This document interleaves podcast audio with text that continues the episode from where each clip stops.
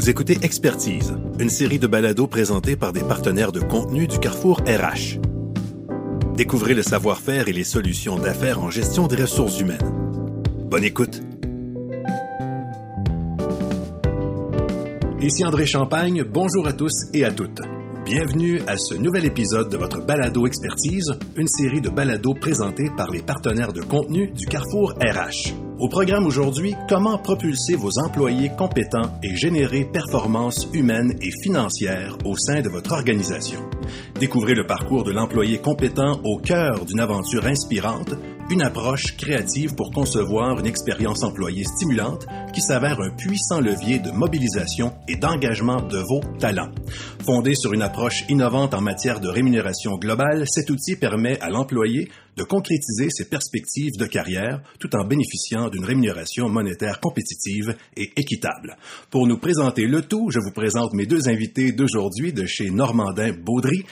Ben, d'abord, Geneviève Picotte, conseillère principale performance. Pour Geneviève, l'humain se retrouve au cœur de toutes les transformations réussies qu'elle a soutenues au cours de ces 15 dernières années en consultation. Dans tout mandat, elle s'efforce de comprendre et d'intégrer les mailles organisationnelles en vue d'obtenir des solutions concrètes. Les compétences, l'alignement et l'efficacité organisationnelle sont des champs de prédilection. Mélanie Trudel, conseillère principale rémunération, elle a acquis une expérience professionnelle dans la grande entreprise où elle a joué un rôle d'expert en rémunération. Elle a été au cœur des processus annuels de révision salariale, de bonification et de gestion de, et de la performance, en plus de participer à de nombreux projets divers en matière de rémunération.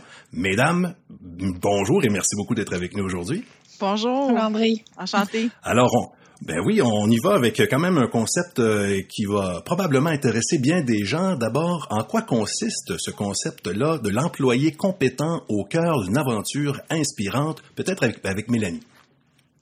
En fait, ici, on avait à le résumer en une grande phrase. Le, notre concept qu'on vous propose aujourd'hui, ça permet vraiment de mettre l'employé au cœur de l'expérience de venir développer alentour tous les processus ou les outils qui vont être nécessaires pour lui faire vivre là, une aventure qui va être inspirante. C'est vraiment un, concept qu'on a pris le temps de réfléchir, de peaufiner, parce qu'on voulait être certain d'avoir un réel impact pour les organisations, puis d'amener des solutions concrètes on peut dire qu'on en a eu des discussions, je vous dirais, de fond animés, euh, de fond, puis vraiment animés là, entre l'équipe de rémunération, l'équipe de performance. Euh, donc, c'était vraiment une belle expérience. On a appris ensemble à venir concilier nos visions, puis même à parler le, même langage, je pourrais dire. Comme tu dis, Jeannette, c'est effectivement une super euh, l'expérience, un beau maillage entre nos équipes qui a permis d'assurer un lien fort entre les différents programmes euh, en ressources humaines pour créer cette aventure inspirante-là. Puis, oui. Ben, bien qu'on est conscient là, que notre, euh, notre concept de base là, peut être à très haut niveau pour le moment, je vais me permettre d'essayer de, vous faire euh, continuer à cheminer avec nous puis à vous faire visualiser notre concept. Donc, je vais vous l'imager un peu. Si on prenait dans le fond, un employé qui est au pied d'une montagne. devant lui, il va pouvoir apercevoir différentes pistes de randonnée. Il va en avoir des multitudes. Il y en a qui vont être plus rapides, plus abruptes, d'autres plus techniques. C'est vraiment selon ses propres prédispositions, ses ambitions, que l'employé va pouvoir décider de la façon dont il veut entamer son aventure. Est-ce que c'est plus en mode randonnée contemplative ou à l'opposé, on va avoir des employés qui sont plus en mode coureur des bois, comment je peux atteindre le sommet le plus rapidement possible. Fait que c'est vraiment en voyant tous les différents parcours possibles que l'employé va pouvoir faire un choix vraiment de façon éclairée sur le chemin qu'il souhaite prendre en fonction de ses ambitions personnelles, du rythme justement auquel il veut aller, puis en fait du sommet qu'il vise. Aussi pour nous, quand, quand on parle de l'employé, nous, on l'appelle l'employé compétent.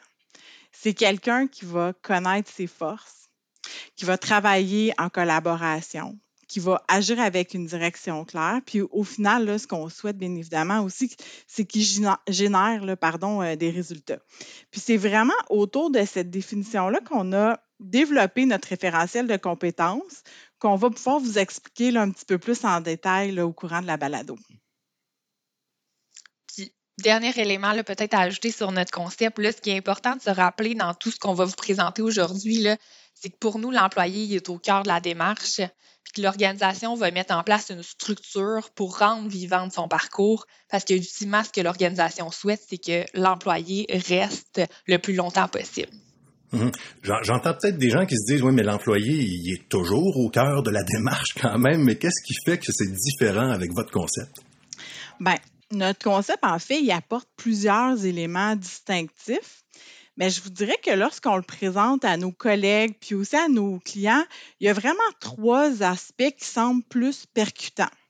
Donc, le premier, c'est qu'il permet de concilier les forces et aussi les aspirations de l'employé aux besoins de l'organisation. Le deuxième, c'est qu'il va vraiment venir permettre de créer une cohérence, une cohérence entre les différents programmes qui entourent la gestion de talent. Et le troisième, et non le moindre, il y a une incidence positive sur le rôle conseil que l'équipe ressources humaines va pouvoir offrir aux gestionnaires puis aux employés. Donc, dans les faits, il va permettre à l'équipe ressources humaines d'avoir vraiment une perspective qui est globale et intégrée de la gestion talent. Il va aussi pouvoir offrir, euh, autant pour les gestionnaires que pour les, euh, les employés, de vraiment avoir une instance sur le terrain là, grâce aux outils là, qui vont être développés. Puis un bel exemple d'outil, c'est le profil de compétences qui va venir aider le gestionnaire à venir clarifier ses attentes lorsque c'est le temps de discuter de performance avec son employé. Ça va aussi lui permettre de définir des plans de développement qui sont en lien avec les besoins de l'emploi, mais aussi les aspirations de l'employé et la maîtrise de ses compétences actuelles.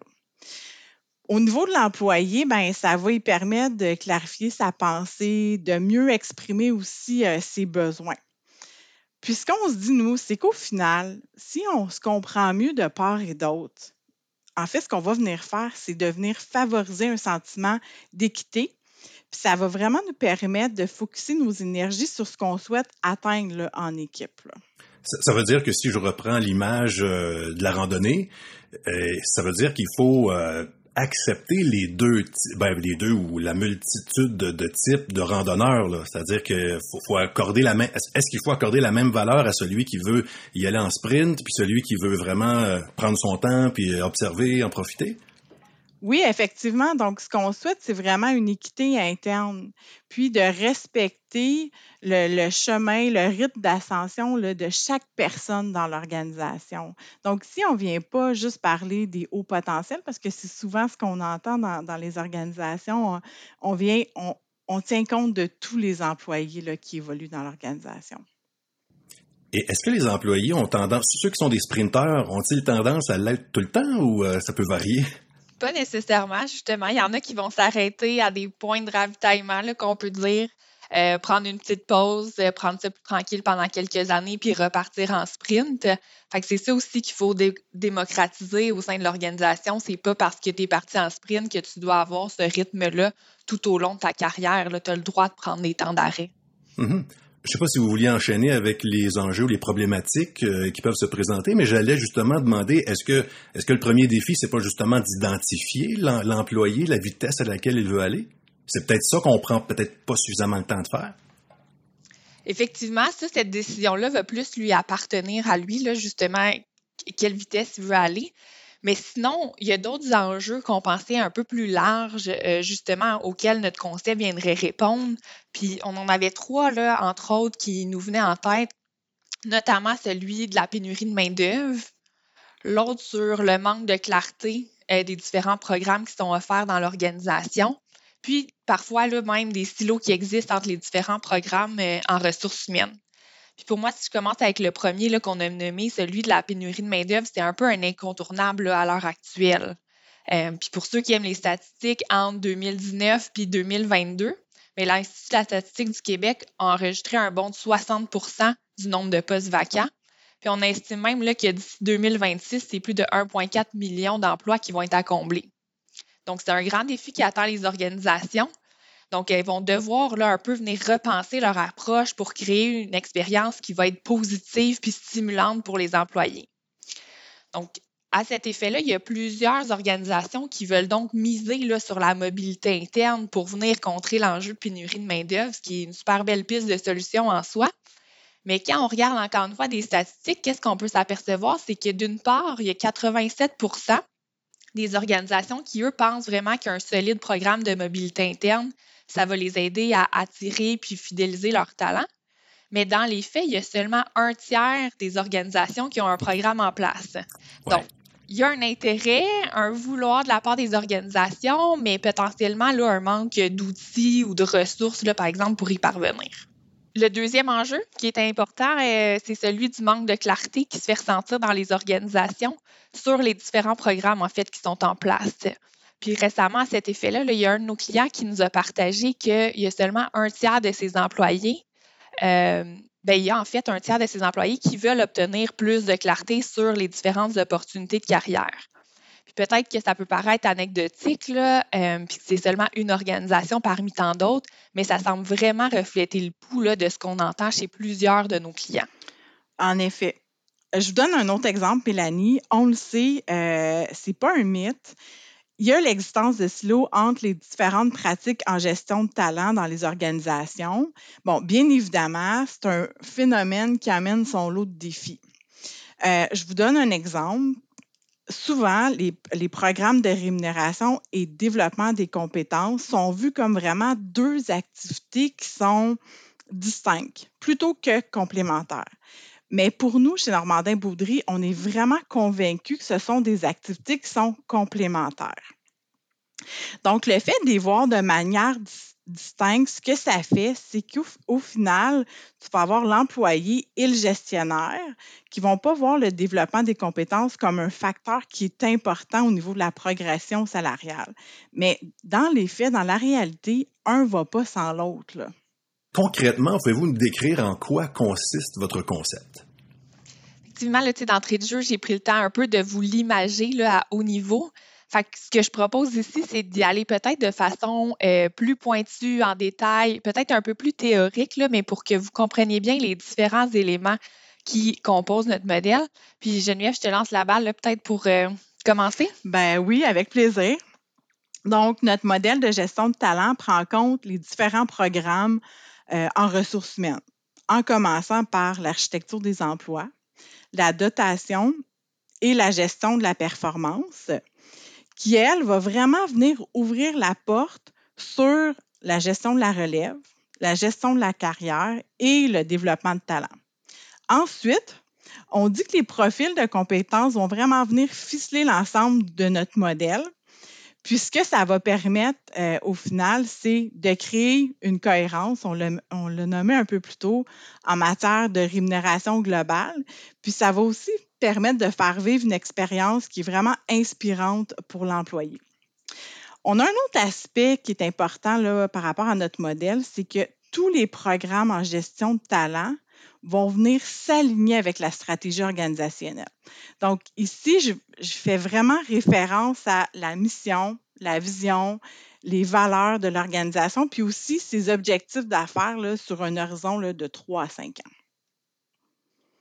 Geneviève, tu as super bien expliqué, je pense, le modèle dans son ensemble. Puis si on regarde un peu une étape à la fois, Bien, la première étape de l'aventure inspirante, c'est celle de venir mettre en valeur justement les différents parcours de carrière à travers ce qu'on appelle une architecture d'emploi. Donc concrètement, c'est quoi une architecture d'emploi? En fait, c'est un outil qui va permettre de venir positionner les emplois les uns par rapport aux autres sous deux grands axes. Donc, notre premier axe, lui, fait référence au parcours professionnel. Donc, on parle ici, est-ce que tu viens jouer un rôle plutôt de gestionnaire, de technicien, de soutien, de professionnel. Puis le deuxième axe, lui, il réfère aux familles d'emploi.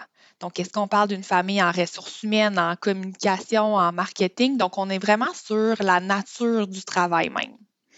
Puis si on fait le parallèle avec notre image de la montagne, pour l'employé, l'architecture des emplois, c'est comme un peu euh, la carte, la map des sentiers, qui lui va ça va lui permettre essentiellement de venir visualiser les différents parcours, puis de voir justement c'est quoi les points de ravitaillement, donc les emplois dans lesquels ils peuvent œuvrer au sein de l'organisation. Cette étape-là est vraiment euh, super cruciale, puis c'est la fondation pour créer des profils de compétences qui, eux, vont venir ficeler l'ensemble du modèle de gestion de talent. Ce que ça va permettre de faire par la suite, c'est de venir déterminer, en fait, c'est qui les talents qu'on doit recruter dans notre organisation. Parce que l'organisation va devoir se poser la question comment je fais pour composer mon équipe d'expédition? C'est quoi les compétences que chaque personne va avoir besoin pour s'assurer que tous les chemins, en fait, vont être parcourus par nos différents profils? Puis Mélanie, une fois qu'on a les bonnes personnes qui occupent les bons emplois, ben nécessairement, c'est important qu'elles génèrent de la performance, on l'a nommé. Donc, c'est à ce moment-là que la gestion de la performance va vraiment entrer en jeu. Puis ce qu'on veut, c'est qu'elle vienne soutenir l'employé compétent dans son désir de, dépassement. Puis, si on continue avec notre exemple euh, de la montagne, ici, en gestion de la performance, ce qu'on veut venir faire, c'est vraiment venir définir nos objectifs. Combien de kilomètres on va parcourir cette année ensemble? Comment qu'on va y arriver? Ça va être quoi nos moyens? Euh, comment on va s'assurer qu'il va y avoir une cohérence entre la contribution de l'employé, mais aussi sa rétribution là, qui va y être associée? Donc, ce qu'on dit là ensuite, c'est lorsqu'on prend le temps de connaître la performance de nos employés, comment ils vont évoluer, comment ils se développent, bien, on a vraiment les bonnes bases là, pour venir planifier notre relève. On va, ça va aussi faciliter la gestion de la carrière. Puis au final, ça va venir aider nos employés vraiment à venir s'épanouir davantage au niveau de leur développement de leur talent, au niveau de leur développement de leurs forces, de leurs compétences. Merci beaucoup, mesdames. À ce moment-ci, je propose qu'on fasse une petite pause. On se retrouve dans quelques instants avec la suite de ce balado sur comment propulser vos employés compétents et générer performances humaines et financières au sein de votre organisation. Normandin Baudry, c'est près de 350 employés au service de vos enjeux sur tous les volets de la rémunération globale. Santé, performance, rémunération, assurance collective, retraite et épargne, gestion d'actifs, administration des régimes de retraite, communication. Vous désirez injecter des éléments distinctifs à votre offre de rémunération globale? Flexibilité, vision 360 de la santé, pratiques novatrices en matière d'EDI et d'ESG. Les spécialistes de Normandin-Baudry sont bien placés pour vous conseiller. C'est simple. Offrez-vous l'excellence Normandin-Baudry pour attirer les talents et en propulser la performance. De retour avec deux intervenantes de chez Normandin Baudry, Geneviève Picotte et Mélanie Trudel. Mesdames, toujours en forme? Oui, toujours. Alors, on a fait référence à plusieurs reprises au profil de compétences qui permettent euh, de mailler tous les programmes. Est-ce possible de nous en dire davantage là-dessus? Ben oui, certainement. Donc, dans la dernière année, chez Normandin Baudry, on a formé un groupe d'experts en rémunération et en performance. Puis ensemble, on est vraiment venu euh, on est venu unir nos expertises euh, respectives pour créer un référentiel de 32 compétences comportementales. Donc, le référentiel, ce qui nous a permis, c'est de créer des profils de compétences, comme Mélanie le nommait un peu plus tôt, par parcours professionnel, mais aussi par euh, famille d'emploi. Chaque profil il est composé de huit compétences essentielles qu'on retrouve dans chacune des catégories de l'employé compétent euh, qu'on a nommé aussi un peu plus tôt. Donc, connaît ses forces, travaille en collaboration, agit avec une direction claire et aussi génère euh, des résultats. je voudrais prendre un, petit moment, là, euh, si vous le permettez. Donc, Mélanie, je ne veux pas te mettre sur la scénette, là, mais si je te demande de me nommer une compétence essentielle pour le professionnel en ressources humaines et de me dire pourquoi, donc laquelle tu souhaites me nommer en premier? Vraiment une bonne question d'en choisir euh, une seule ou la première. Mais je dirais celle qui me vient en tête, c'est vraiment celle du rôle conseil. Parce qu'en fait, le professionnel en RH doit être en mesure de bien cerner les enjeux, les problématiques, il doit être capable d'identifier le besoin de son client ou de son collaborateur pour être capable essentiellement de mieux le guider dans la recherche de solutions qui vont être concrètes et adaptées. J'espère, Geneviève, que j'ai eu une bonne réponse au moins. ben oui, c'est certain. Mais donc, en effet, c'est un, excellent point qui va venir s'aligner avec le profil de compétences du professionnel en ressources humaines. Puis, je te dirais aussi que c'est important pour un professionnel en ressources humaines de réseauter. Donc, c'est-à-dire de développer, de maintenir euh, son réseau de relations, autant interne qu'externe. Euh, pourquoi je le nomme? C'est parce que ça va vraiment lui permettre de mieux saisir la réalité qui est vécue au quotidien sur le terrain dans son organisation. Ça va lui permettre aussi de développer des relations de confiance qui vont vraiment venir faciliter son travail si on veut faire un lien, lorsqu'il va être le temps d'exercer son rôle conseil. Euh, je pense aussi que c'est important pour lui de vraiment avoir une, connaissance qui est approfondie de son organisation. Donc, souvent, on va nommer euh, cette compétence euh, le fait d'avoir une excellente littératie d'affaires. Un dernier point que je soulèverais, c'est que le professionnel en ressources humaines, il doit vraiment conserver une neutralité dans le cadre de son travail. Euh, il doit avoir une certaine distance professionnelle, euh, avoir un décorum euh, lorsqu'il vit des situations là, qui peuvent être plus délicates, plus conflictuelles. Donc, à ce moment-là, on dit qu'il va venir jouer un rôle d'agent de préservation des relations. Donc, Ici, Mélanie, j'ai été en mesure de te nommer quelques compétences à maîtriser qui sont complémentaires à, ton idée, mais c'est vraiment grâce aux indicateurs de comportement qui se trouvent dans chacune de nos compétences qui m'a été le plus facile de décrire concrètement ce qui est attendu dans le cadre de cet emploi-là en particulier. Puis, je te dirais que qu'est-ce qui est innovateur dans notre démarche, c'est que nos indicateurs de comportement, ils ont été vraiment définis en gardant en tête euh, tous les parcours professionnels qu'on retrouve dans l'architecture euh, des emplois de Normandin-Baudry, ce qui veut dire qu'il existe vraiment une progression hiérarchique d'un indicateur à l'autre si on veut, euh, si on veut aller plus pratico-pratique, euh, quelqu'un euh, nous écoute, dit oui, c'est intéressant. à partir du moment où on veut mettre en place une démarche comme ça, j'aimerais ça qu'on parle des rôles et responsabilités de chaque partie là-dedans, peut-être avec Mélanie. Effectivement, il existe plusieurs parties prenantes là, pour mettre en place le concept. Si on les regarde un par un, mais d'abord, il y a l'employé qu'on parle depuis le début, qui, lui, il est responsable de venir s'engager dans l'aventure. Dans le fond, c'est la personne qui va le connaître le mieux ses propres intérêts, ses forces, puis qui va pouvoir assurer son propre développement. Donc, grâce aux différents outils que l'organisation va mettre en place et au soutien qui va être disponible, ben, il va être en mesure de déterminer justement c'est quoi les avenues qu'il souhaite explorer dans l'organisation. Sinon, la deuxième partie prenante auquel on pense, ce serait le gestionnaire, qui lui va plus agir à titre de guide, dans le fond, pour montrer à l'employé c'est quoi les différentes avenues, lui fournir des expériences qui vont pouvoir lui permettre de mettre à profit ses compétences puis de se développer. Donc, il est vraiment présent là, pour donner une direction claire puis mener son équipe là, vers l'atteinte du sommet souhaité, autant de façon là, euh, en équipe que de façon individuelle.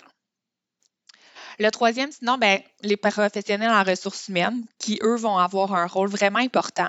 Parce que d'un côté, ils vont devoir s'assurer de bien comprendre les besoins de l'organisation, des gestionnaires, puis de l'autre côté, de mettre en place des programmes qui sont adéquats, cohérents, puis de les faire vivre, bien entendu. Donc, c'est vraiment des acteurs clés dans la mise en place de notre modèle, puis vont devoir jouer leur rôle conseil que j'ai nommé un peu plus tôt auprès de la direction puis des gestionnaires. Puis dernièrement, je dirais, la quatrième partie prenante, c'est la direction qui, elle, va devoir partager une vision qui est inspirante, que ce soit par sa mission, sa vision, ses valeurs. Puis, va devoir aussi s'assurer de donner les moyens nécessaires aux professionnels en ressources humaines pour mettre en place les différents programmes. Mesdames, c'est l'heure de la question qui tue. Qu'est-ce que ça donne?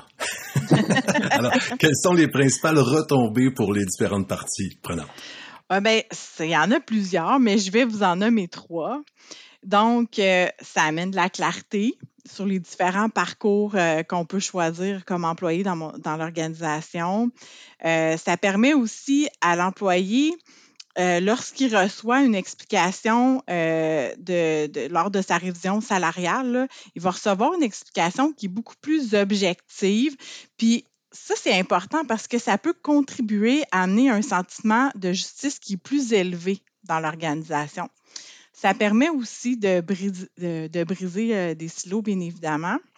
Puis je vous nommais d'emblée que l'employé va être en mesure de définir avec plus de facilité, plus de clarté le chemin qu'il veut entreprendre. Encore une fois, si on reprend l'image de la montagne avec nos chemins, ben, je suis capable de vous donner deux cas de figure. Donc, le premier, euh, par exemple, on pourrait avoir un employé qui souhaite avoir, euh, prendre un parcours, s'arrêter dans différents camps de base, puis à ce moment-là, ça lui permet de cumuler une expérience qui, au final, va l'amener à devenir un gestionnaire.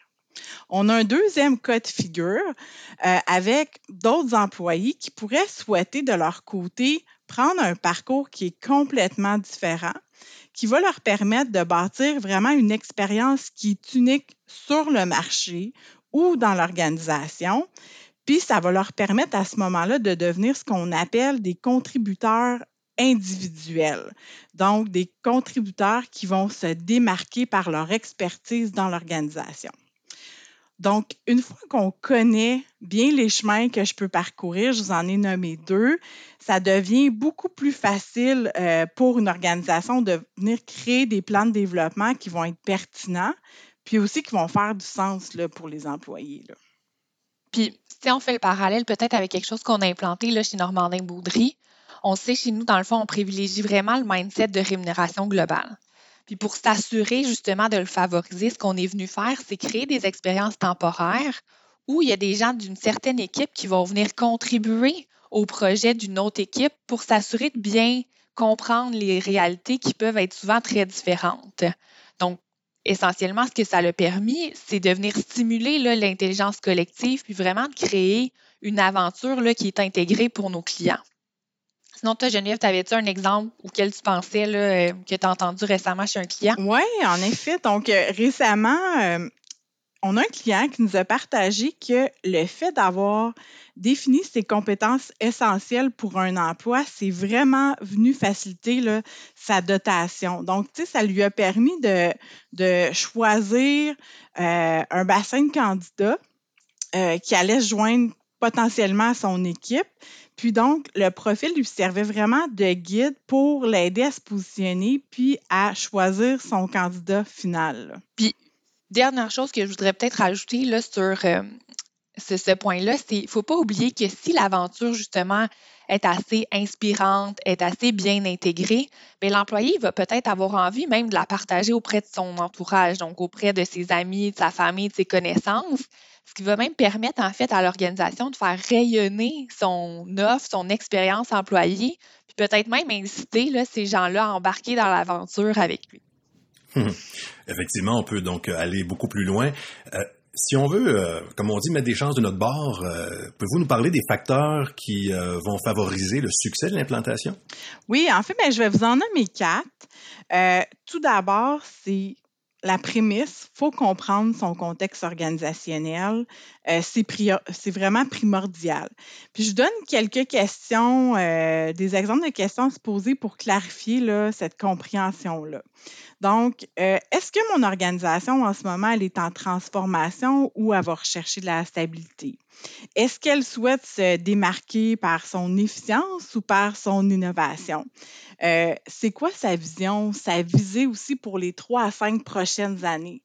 Puis, ces questions-là, ce qu'ils vont faire, c'est qu'ils vont vraiment permettre à l'organisation d'aligner ses choix de compétences essentielles en fonction de, son positionnement, en fonction de son contexte.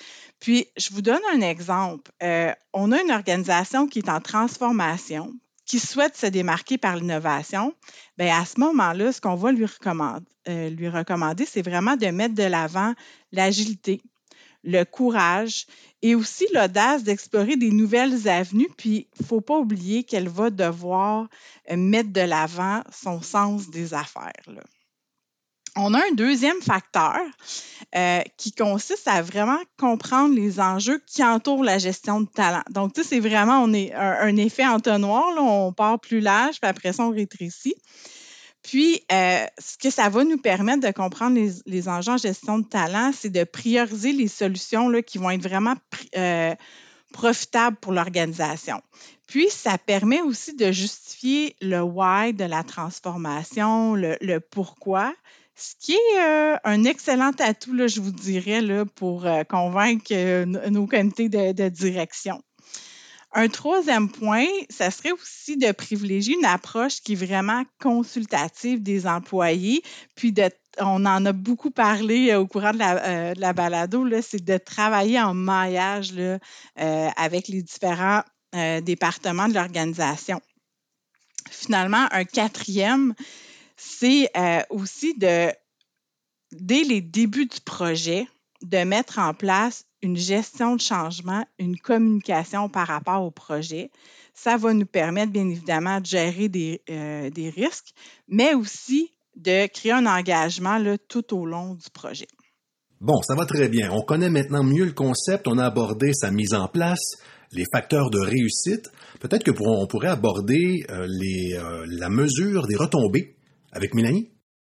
Euh, dans le fond, dans comment on vient mesurer ces retombées-là, euh, il y a plusieurs indicateurs que l'organisation peut utiliser. Euh, puis ils peuvent être, selon moi, divisés en deux catégories. Donc, il y a peut-être des indicateurs plus génériques à haut niveau, puis il y en a qui sont très liés là, à notre modèle. Fait au niveau des indicateurs génériques, je dirais, bien, il y a potentiellement l'augmentation de la mobilité interne, diminution, euh, la diminution là, euh, du taux de roulement, puis le taux de mobilisation globale des employés. Puis de l'autre côté, si on regarde des éléments qui sont plus spécifiques à notre modèle, bien là, c'est peut-être les besoins de développement des employés qui sont bien répondus, euh, le taux de satisfaction des gestionnaires puis des employés à l'égard des outils, la perception qu'il y a un plus grand niveau de clarté sur les possibilités de carrière. Donc, c'est tous des éléments là, qui pourraient être sondés via le sondage de mobilisation ou n'importe quel autre sondage fait au courant de l'année. Puis sinon, sinon, il y a un dernier indicateur là, auquel euh, je pensais qui est peut-être un peu plus simple même à sonder parce qu'il ne se fait pas à l'intérieur d'un sondage. Ce serait de venir mesurer est-ce qu'il y a eu une augmentation des programmes de développement structurés dans notre organisation. Le temps file. Une dernière question pour Geneviève cette fois. Est-ce qu'il y a des moments précis ou des contextes organisationnels plus propices au succès de la mise en place de cette démarche-là? Mais en fait, je dirais qu'il n'y a pas de, moment en particulier euh, qui est plus propice pour commencer. C'est vraiment en fonction des besoins de l'organisation, de son contexte, mais aussi de sa capacité à investir du temps puis des ressources pour réaliser les transformations. Puis, ça peut dépendre aussi du stade de maturité de l'organisation. Donc, si on a une organisation qui, en est à ses tout débuts, bien, elle va pouvoir mettre en place quelques parties du modèle de gestion de talent, encore une fois en fonction de ses besoins. Alors qu'une autre organisation qui possède une plus grande maturité, je vous dirais qu'elle va avoir avantage à en déployer le plus possible pour rendre l'aventure vivante. En terminant, euh, on va parler de nos ambassadeurs. Donc, euh, si quelqu'un nous a écoutés et se dit tiens, euh, il faut que j'en parle au bureau demain, qu'est-ce que cette personne-là doit dire autour de la machine à café? Effectivement, c'est sûr qu'on vous a présenté beaucoup de choses là aujourd'hui. Je pense des images, des concepts théoriques, mais aussi des exemples. On espère qu'il y en avait pour tous les goûts. Mais au final, ce qu'on veut que vous retenez aujourd'hui, c'est vraiment que la proposition qu'on vous fait, c'est de mettre l'employé au cœur dans tous vos programmes pour s'assurer en fait qu'on vient développer leur plein potentiel puis qu'ils cheminent vraiment comme ils le souhaitent au sein de vos différentes organisations. Mesdames Geneviève Bicotte, conseillère principale performance, et Mélanie Trudel, conseillère principale rémunération chez Normandin Baudry, merci beaucoup d'avoir pris le temps de nous expliquer tout ça aujourd'hui. Merci. Un grand merci à toi. Merci, à bientôt. Merci à vous également qui êtes à l'écoute. Et si, comme moi, vous avez été touché, impressionné ou intrigué par le contenu de ce balado expertise, eh bien, ne vous gênez surtout pas pour le commenter et le partager avec votre réseau. Je m'appelle André Champagne et je vous dis à très bientôt pour un autre beau rendez-vous avec les partenaires de contenu du Carrefour RH.